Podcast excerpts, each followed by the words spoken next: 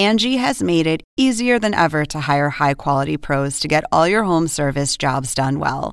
Just bring them your project online or with the Angie app, answer a few questions, and Angie will connect you with local pros who match your specific needs. Or book a service instantly at an upfront price. So join the millions of homeowners who use Angie to care for their homes and get your next home service job done well. Download the free Angie mobile app today or visit Angie.com. That's A N G I.com. Oppenheimer presenta. Llega a usted por cortesía de Julius Baer, promoviendo el intercambio de ideas.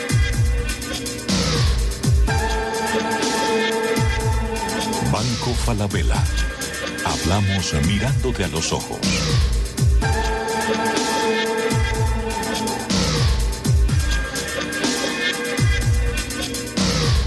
Fundación UADE, una gran universidad. Arcos Dorados. Algunos no creen en los jóvenes. Arcos Dorados sí. De hecho, dejamos en sus manos lo más importante, nuestros clientes.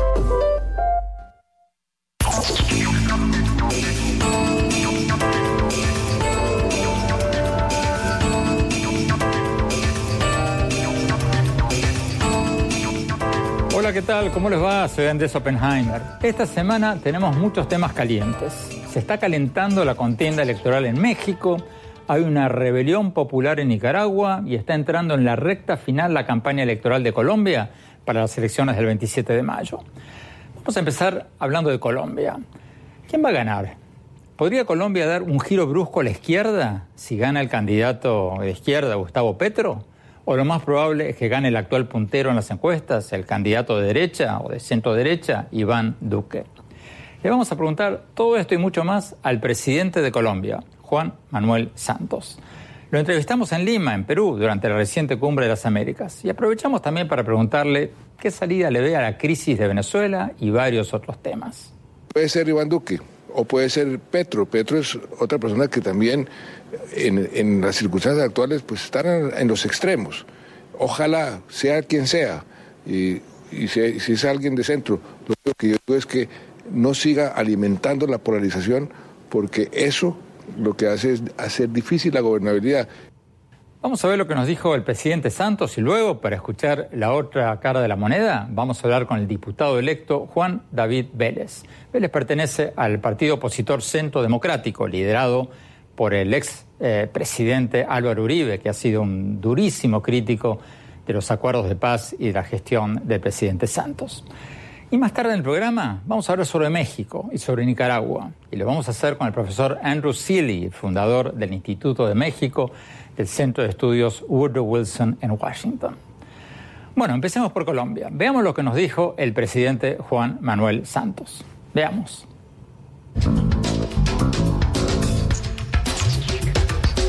Presidente Juan Manuel Santos, muchas gracias por estar con nosotros. A usted, Andrés, por esta oportunidad. Presidente, el 27 de mayo hay elecciones en Colombia, usted termina dos mandatos, varios candidatos en juego. Usted, tengo entendido, no se jugó abiertamente por ninguno, pero todo el mundo sabe en Colombia, o quiere saber, que usted tiene dos candidatos eh, semi preferidos, eh, Humberto de la Calle y eh, Vargas Lleras.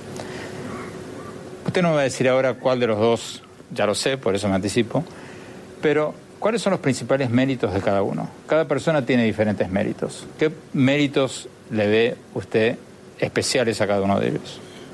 Mira, Andrés, usted es un gran periodista y me está poniendo en una situación muy difícil porque realmente todo el país y sobre todo mis contradictores están pendientes de ver si yo estoy tomando partido en alguna forma por algún candidato para acusarme de estar interviniendo en política, que es algo que la ley prohíbe. Pero usted si puede yo, decir que los dos son extraordinarios, pero pues mire, que uno es mejor yo, economista yo, y le otro puedo mejor decir, político. Yo le puedo decir, primero, aclarando que no tengo candidato, pero usted me pregunta, Vargas Lleras, que lo tuve en mi gobierno, fue mi vicepresidente y antes fue ministro, siete años, es un gran ejecutor, conoce el Estado como pocos, fue un gran parlamentario, eh, hizo eh, una muy buena labor en el Ministerio de Vivienda, hizo una magnífica labor coordinando una verdadera revolución que está sucediendo en este momento en Colombia eh, frente a la, infraestructura. Eh, y tiene pues muchas cualidades como las tiene Humberto de la Calle.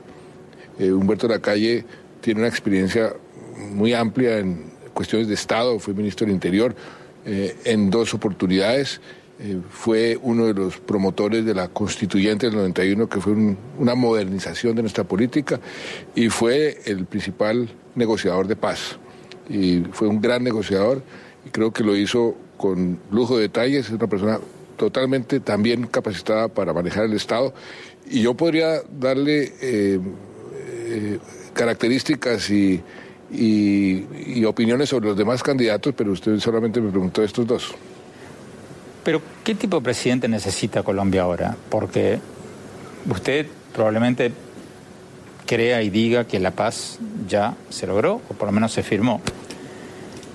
¿Qué tipo de presidente necesita y cómo cuadra cada uno de ellos en esa imagen? Mire, Colombia necesita un presidente que promueva la unión del país, que impida que sigamos polarizándonos. Hay mucha polarización en el país, como existe en muchas parte del mundo, pero la polarización estanca, la polarización hace difícil la gobernabilidad.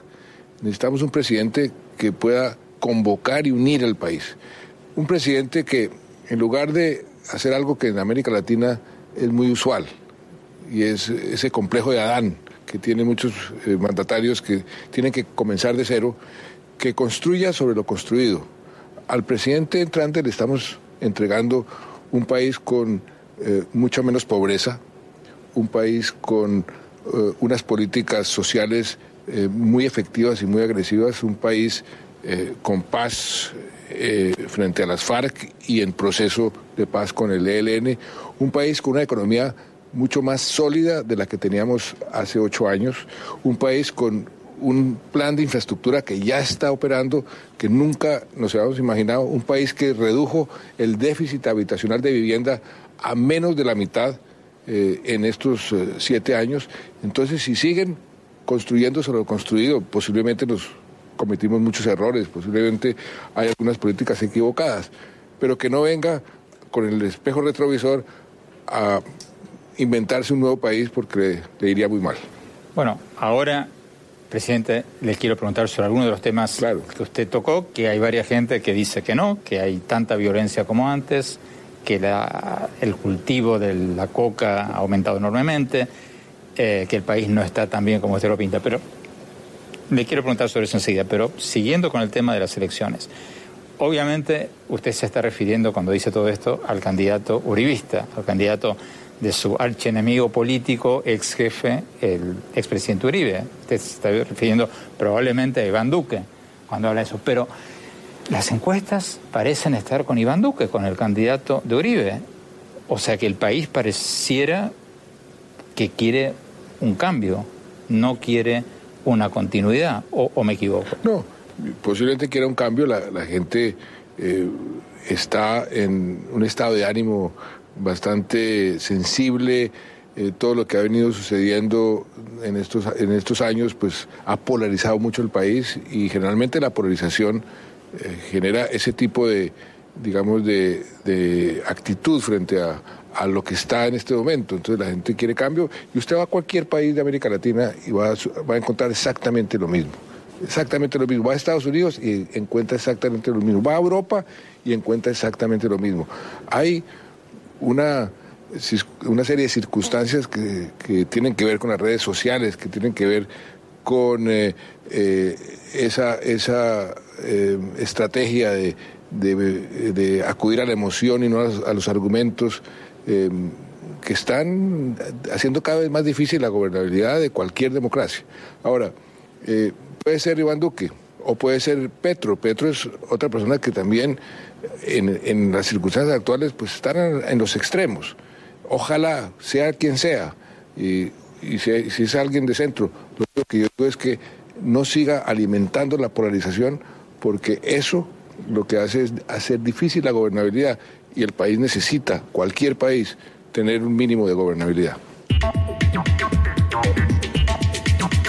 Diputado electo Juan David Vélez, el presidente Santos acaba de decir de que él no está apoyando a nadie. Ustedes en la oposición eh, ¿le toman la palabra o, creen que está apoyando a alguien? Realmente Juan Manuel Santos, y muchas gracias por la invitación, Andrés, Juan Manuel Santos es un, un experto en expresar opiniones para confundir al ciudadano.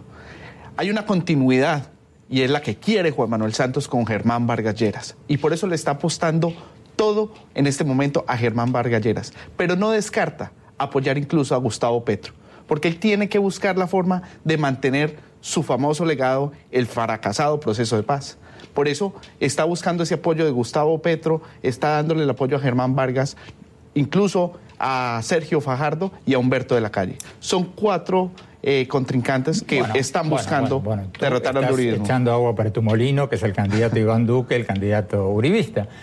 Pero, ¿por qué no creerle al presidente Santos cuando dice que el país ahora lo que necesita es menos polarización y más unión? Es sin duda alguna. Es que el país se ha polarizado debido a, a tener una campaña, un gobierno donde se clasificaba a los ciudadanos como enemigos de la paz y amigos de la paz. Él fue el factor de la división en Colombia. Cuando ganó el no, los líderes del no buscamos fue un acuerdo amplio con toda la sociedad colombiana para avanzar en la unión del país. Por eso Iván Duque en este momento está buscando esa posición de unir al país mediante unas propuestas que reflejen el deseo del ciudadano. Si gana Iván Duque, que ahora va primero en las encuestas, ¿qué cambiaría? muchas cosas, porque el país exige grandes cambios. Bueno, ahí me estás leyendo un slogan de campaña. ¿Qué cambiaría? No, pero realmente el ciudadano ya expresó varios cambios. Por ejemplo, cuando rechazó los acuerdos. Pero tenemos que hacer una reforma. ¿Cancelaría el proceso de paz? No, haría las grandes reformas que el país requiere y que el país exigió el no cuando votó por el no el pasado 2 de octubre. No queremos que la justicia especial para la paz sea una justicia paralela. Hay que desmontarla. No queremos que los criminales de lesa humanidad, quienes cometieron esos delitos, estén participando en política sin haber pagado por esos delitos. Y no podemos permitir que unos acuerdos rechazados por el pueblo colombiano estén, sean parte de la constitución política. ¿Eso no significa deshacer los acuerdos de paz? No, por supuesto que no, porque estamos de acuerdo en que se respete a los desmovilizados, a esas personas que hay que reincorporarlas, que se les otorguen beneficios judiciales a aquellos que no cometieron delitos de lesa humanidad. Estamos de acuerdo en la conformación de un partido político de la FARC, pero no quienes hagan política sean quienes cometen delitos de la lesa humanidad, o como vemos ahora que Jesús Santrich, quien iba a ser... Eh, eh, congresista, compañero mío del Congreso, eso está siendo acusado de narcotráfico. Tenemos que ir a un corte, ya lo vamos a seguir. Vamos a un corte y volvemos con la entrevista que le hicimos al presidente No se vayan, ya volvemos.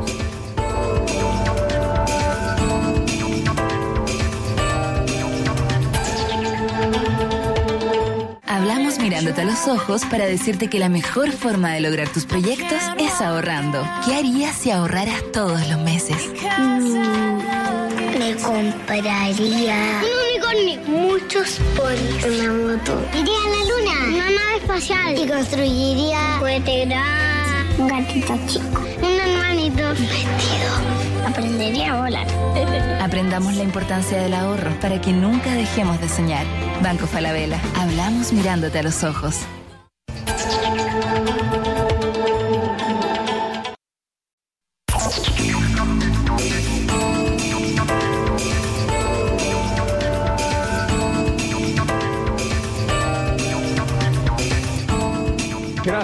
Con nosotros. Estamos hablando con el presidente de Colombia, Juan Manuel Santos, sobre las elecciones del 27 de mayo en Colombia. Sigamos viendo la entrevista.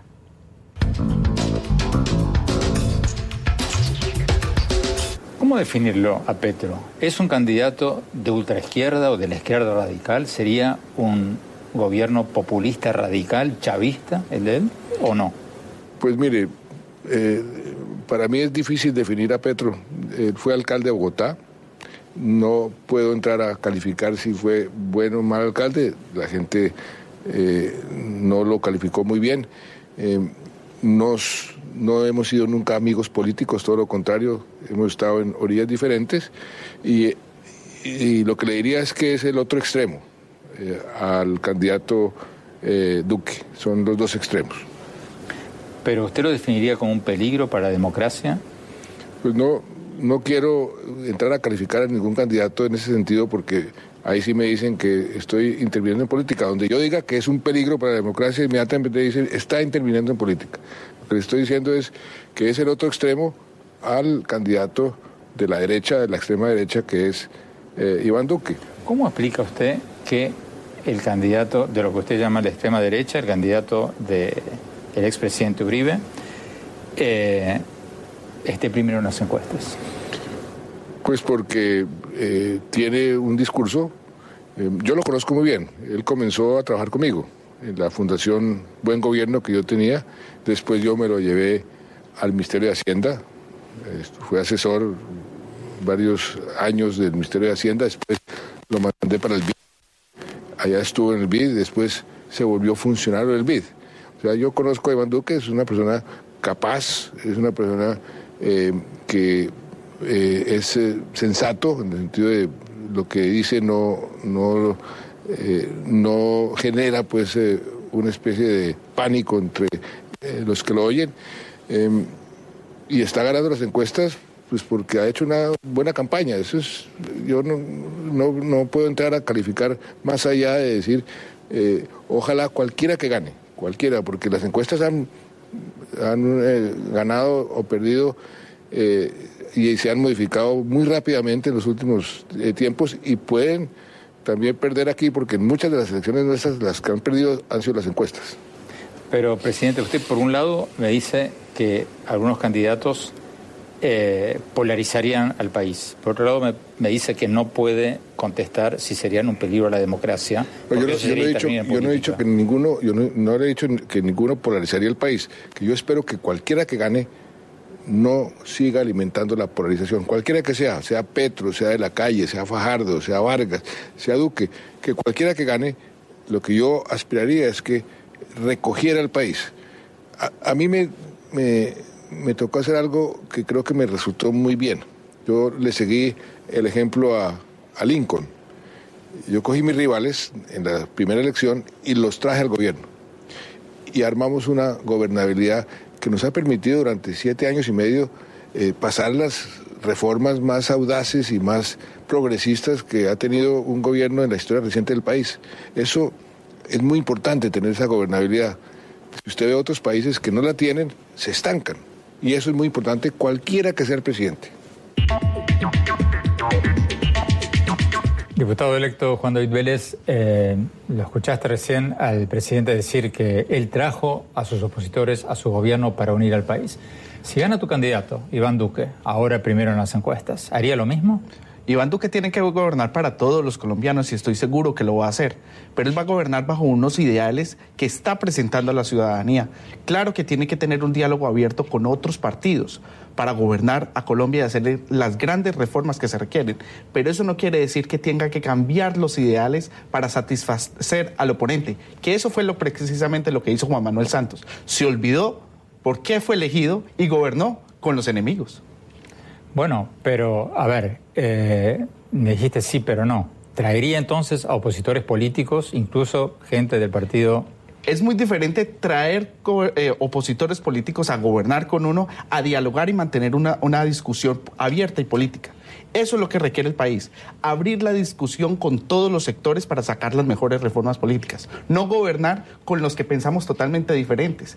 Eso fue lo que hizo Santos. Nosotros lo que tenemos que hacer es gobernar con una discusión abierta con todo el pueblo colombiano, inclusive con otros sectores del espectro político. ¿Qué posibilidades tiene de ganar Petro, el candidato de izquierda? Realmente el escenario que deja Juan Manuel Santos da la posibilidad de que un populista como Gustavo Petro pueda llegar al poder es muy peligroso para la democracia colombiana que una persona como Gustavo Petro, que fue sumamente ineficiente al servicio público como alcalde de Bogotá, que adicionalmente apoyó a Juan Manuel Santos, no como él lo dice en el año 2014, y que está generando ese discurso chavista, peligroso para la democracia, esté en una posición muy importante en las encuestas. Nosotros tenemos una posición muy fuerte eh, en ese sentido, pero creemos que podemos ganarle a Gustavo Petro. Tenemos que ir a un corte. Quiero decirle a la audiencia y al candidato Petro que está invitado al programa, ya lo hemos contactado, ojalá esté con nosotros pronto.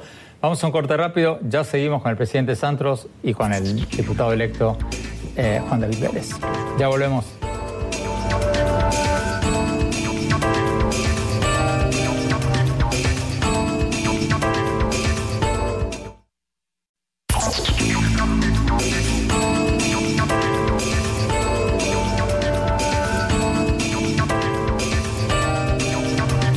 Por seguir con nosotros. Estamos viendo la entrevista que le hicimos al presidente de Colombia, Juan Manuel Santos. Sigamos viendo la entrevista.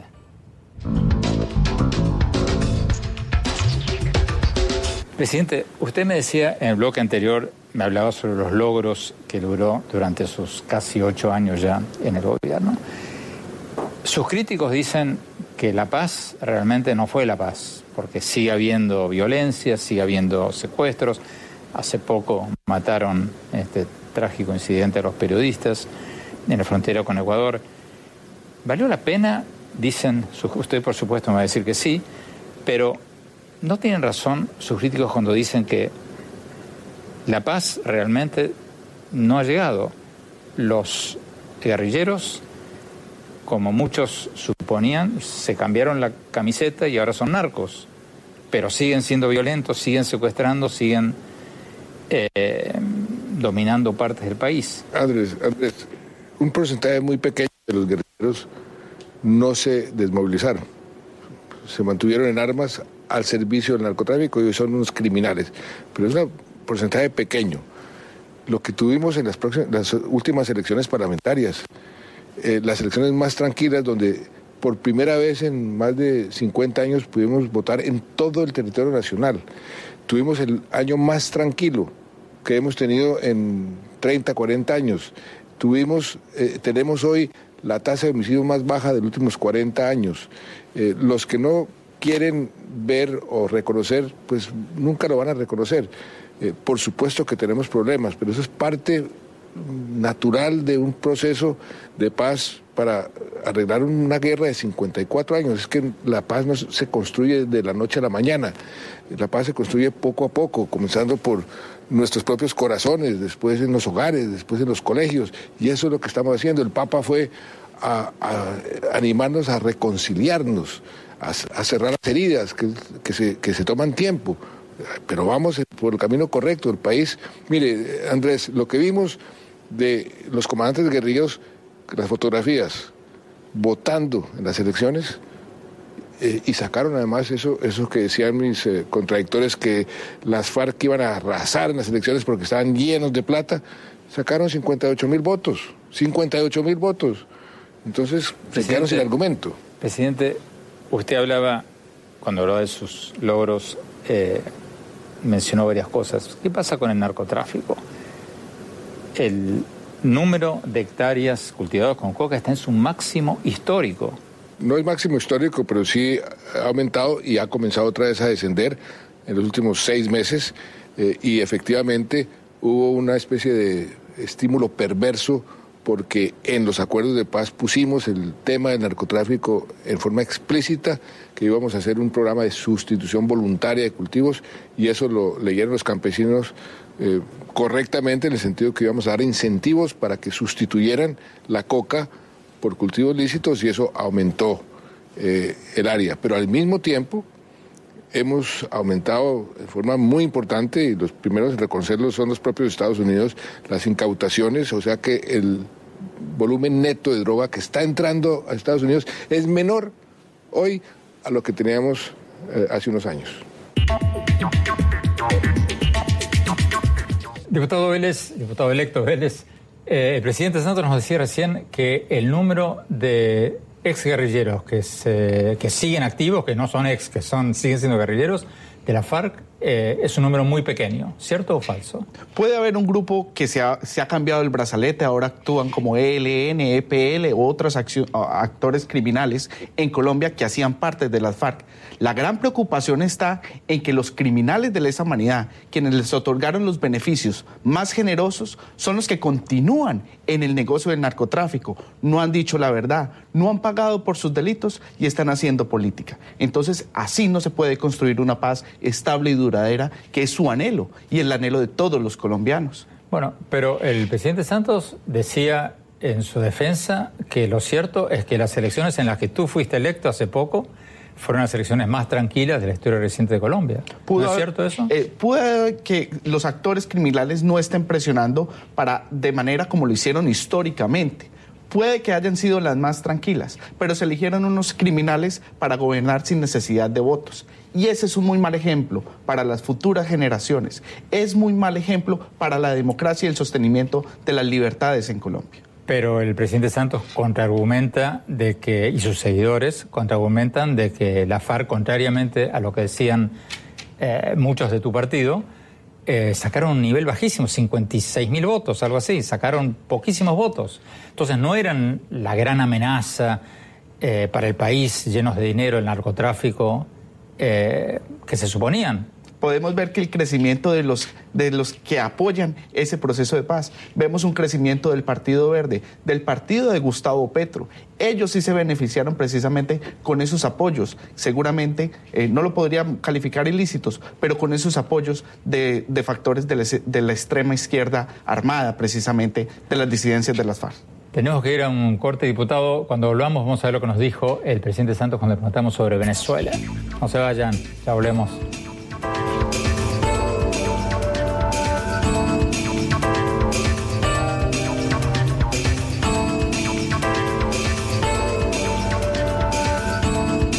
Random House y Editorial Debate presentan el nuevo libro de Andrés Oppenheimer, Crear o Morir, la esperanza de América Latina y las cinco claves de la innovación. El gran éxito que cierra la trilogía iniciada con cuentos chinos y basta de historias.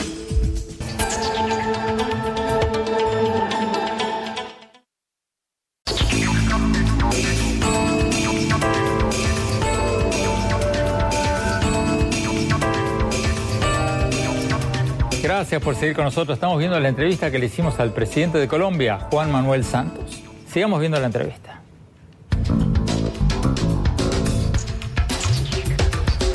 Presidente Santos, hablemos del gran tema de Colombia y de toda América Latina, Venezuela. ¿Cuántos venezolanos han entrado ya en Colombia? Porque he escuchado todo tipo de cifras. He escuchado 600 mil, he escuchado un millón, he escuchado un millón cien. Nadie sabe exactamente, pero se calcula, si me pregunta a mí, alrededor de un millón. ¿Cómo van a hacer para restaurar la democracia en Venezuela? ¿Cuáles son los próximos pasos? Ya ha habido declaraciones del Grupo de Lima diciendo que desconocen las elecciones del 20 de mayo, ya ha habido declaraciones eh, exigiendo todo tipo de cosas. ¿Cuáles son, ¿Qué más pueden hacer? Pues seguir presionando, seguir eh, fortaleciendo las sanciones. Eh, y, y entre, entre más presione la comunidad internacional, pues más eh, se van eh, debilitando las, las bases de, ese régimen que cada vez le toca reprimir más a la población para poderse mantener. Porque está sucediendo una cosa bien, bien paradójica.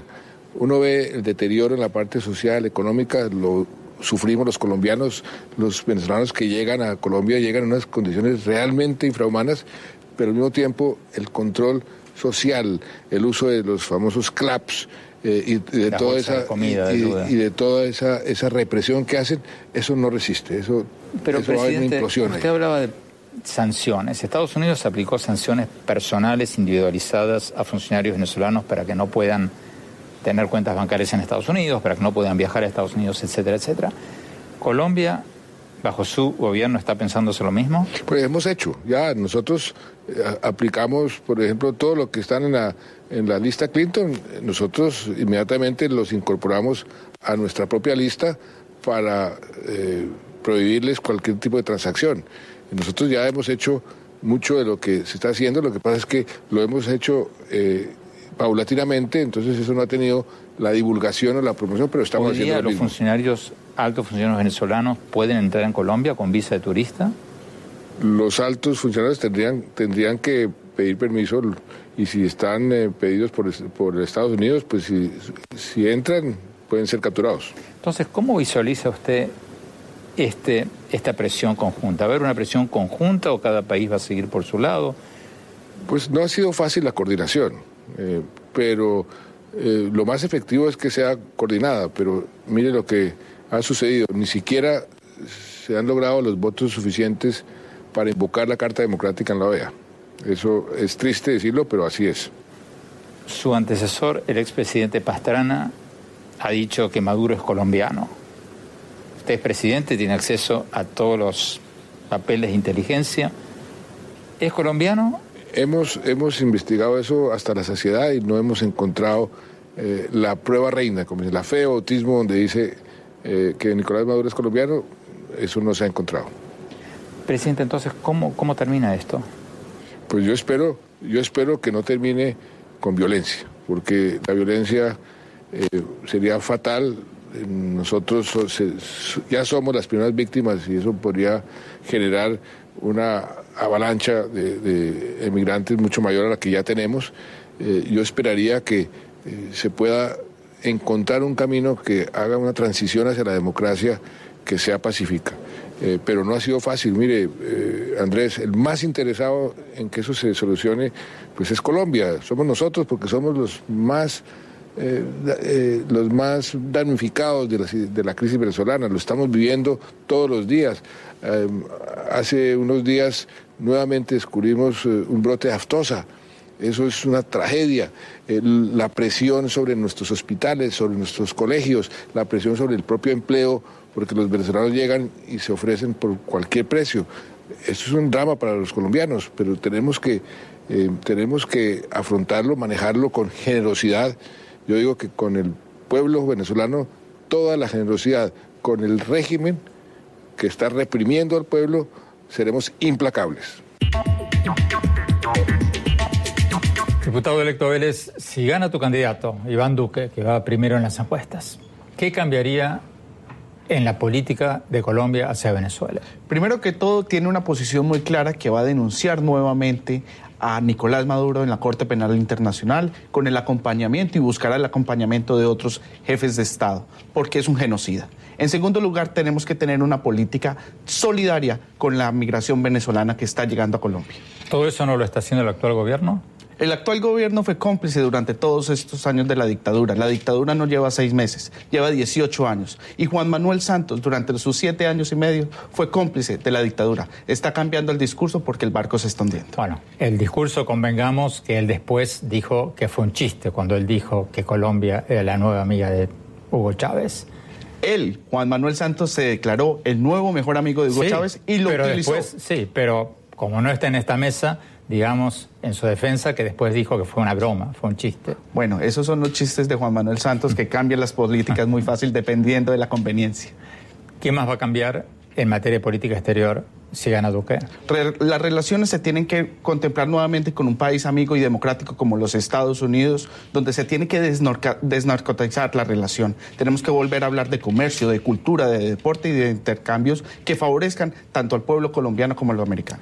Diputado Vélez, muchísimas gracias. Nos dicen que ya se nos sacó el tiempo. Vamos a un corte rápido y ya volvemos. Vamos a hablar sobre México y sobre Nicaragua. Ya volvemos.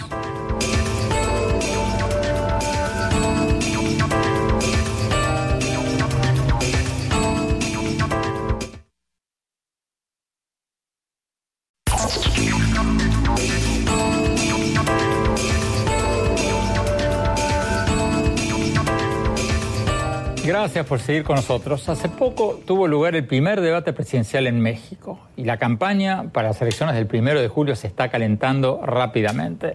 Según las encuestas, el candidato de izquierda, Andrés Manuel López Obrador, ganaría si las elecciones fueran realizadas hoy. Seguido está en las encuestas por el candidato del Frente de Partidos de Centro Derecha y Centro Izquierda, Ricardo Anaya, y el candidato del PRI, José Antonio Mid. Y la gran pregunta ahora es si va a haber una sorpresa y los votantes de los candidatos que están en segundo, tercer, cuarto lugar en las encuestas se van a juntar, se van a alinear detrás de quien esté segundo en las encuestas. Porque en México, a diferencia de Colombia, no hay segunda vuelta. Entonces, el que gane el primero de julio será el próximo presidente de México, aunque gane con un 30-35% del voto.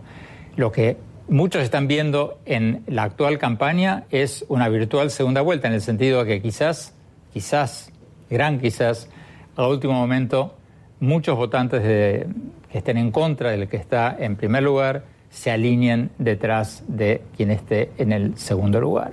Profesor Andrew Seal en Washington, ¿cómo ve la contienda mexicana después del primer debate presidencial? ¿Cómo la ve? Bueno, hola Andrés. Yo, yo creo que sigue siendo todavía, Andrés Manuel López Obrador sigue muy arriba por lo que vemos, pero en el debate fue el quizás el menos elocuente, fue muy cauteloso a propósito por lo que se nota, ah, trató de no meterse demasiado y los otros contrincantes fueron un, poco más agresivos. Entonces puede haber un poco de movimiento hacia los otros candidatos. A Naya le fue particularmente bien en el debate, según algunos encuestados. Pero Andrés Manuel antes del debate estaba 15-20% adelante en las encuestas y, es probable, aunque se acercan un poco, todavía tiene una, una distancia frente a los otros. Pero la creencia generalizada es que al no cometer ningún error garrafal, Andrés Manuel López Obrador en cierto sentido ganó, porque no perdió, por lo menos ante sus bases.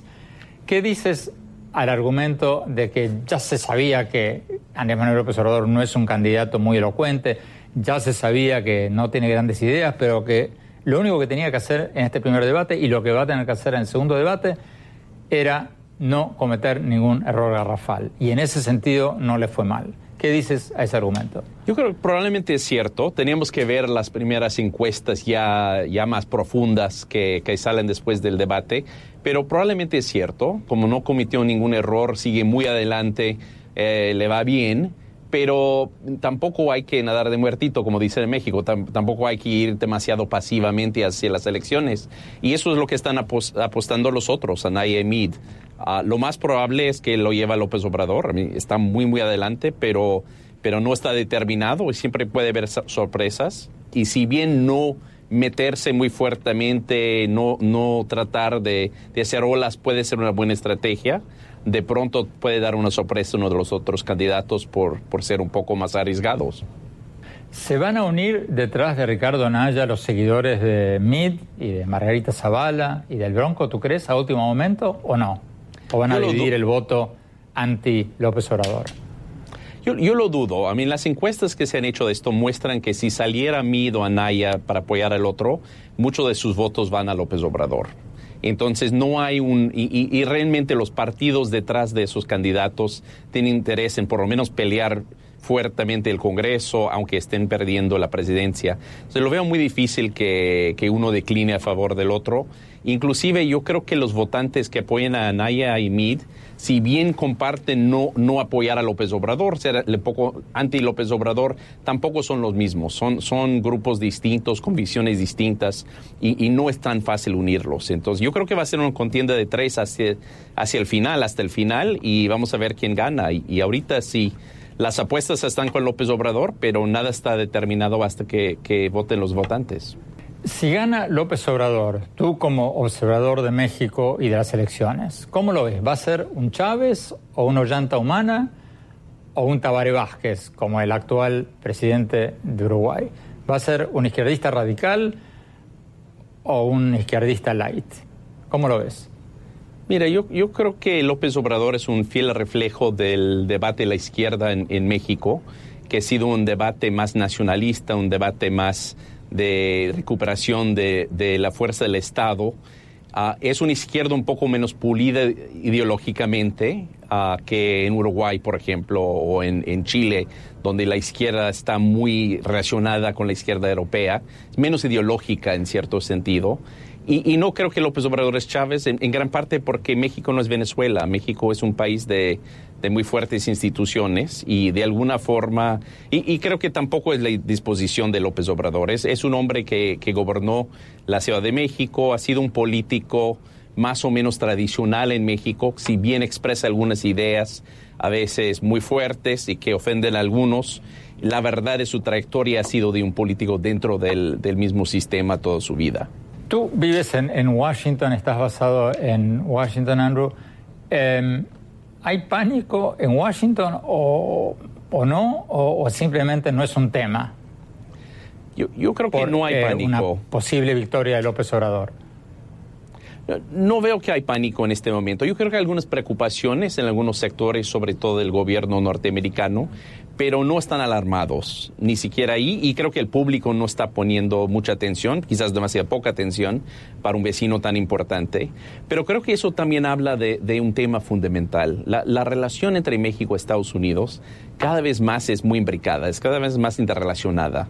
¿no? Los temas que están en la agenda pública, pero también en las agendas privadas, los temas de, de los intercambios económicos, los intercambios en el cine, por ejemplo, en las ciudades fronterizas siguen adelante con o sin un presidente a favor de la relación. Y lo hemos visto con Trump. Con todo lo que Trump arremete contra México, la relación entre los dos países fluye y sigue.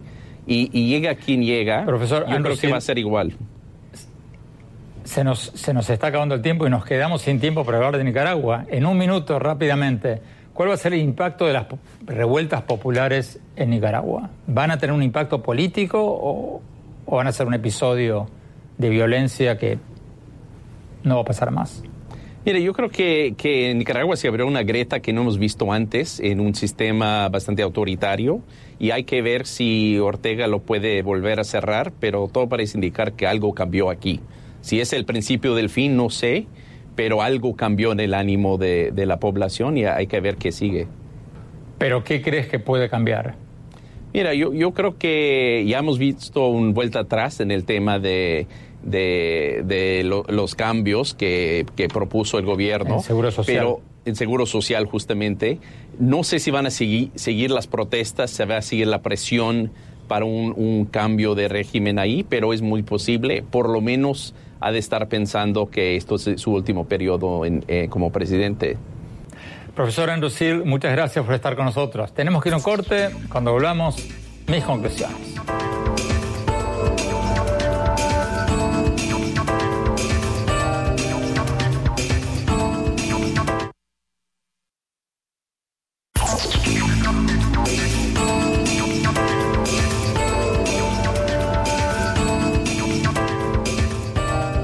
Gracias por seguir con nosotros. Mi reflexión sobre la entrevista que le hicimos hoy al presidente de Colombia, Juan Manuel Santos. Me llamaron la atención algunas de las cosas que dijo sobre los acuerdos de paz, la guerra contra las drogas, la necesidad de unir al país y varios otros temas. Pero independientemente si estamos de acuerdo o no con lo que dijo sobre estos temas, lo que más me llamó la atención a mí fue el dato que dio cuando hablábamos de Venezuela. Cuando le pregunté cuántos venezolanos ya se han refugiado en Colombia, me dijo que la cifra ya es de un millón. Un millón de venezolanos ya entraron en Colombia según Santos. Me pareció una cifra escalofriante. Yo había escuchado cifras parecidas, pero extraoficialmente, no en boca del presidente de Colombia.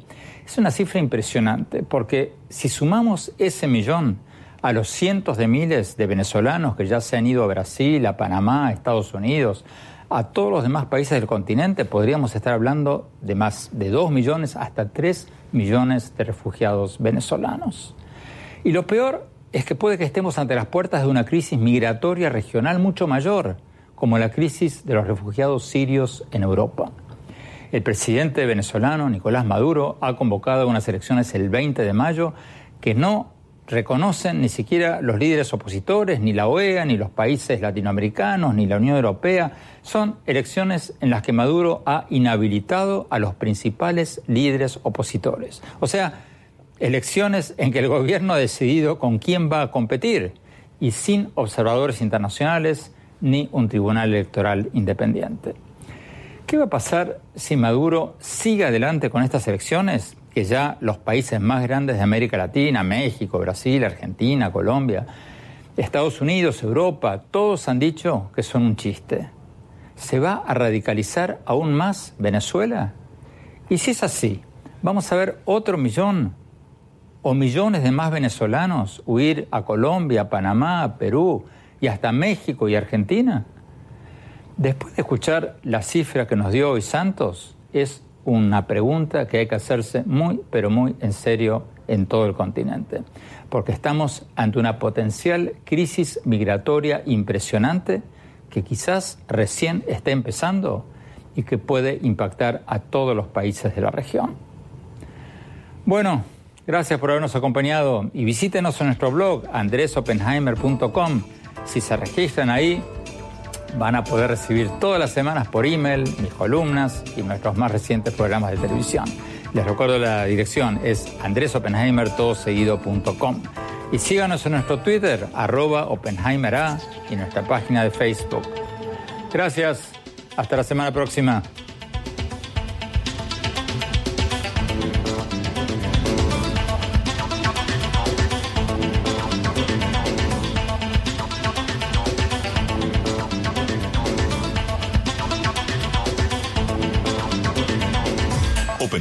Presenta. Llega usted por cortesía de Julius Baer, promoviendo el intercambio de ideas.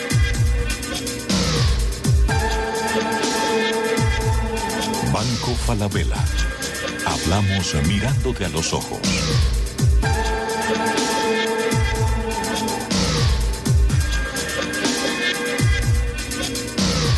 Fundación UADE, una gran universidad. Arcos Dorados. Algunos no creen en los jóvenes. Arcos Dorados sí. De hecho, dejamos en sus manos lo más importante, nuestros clientes.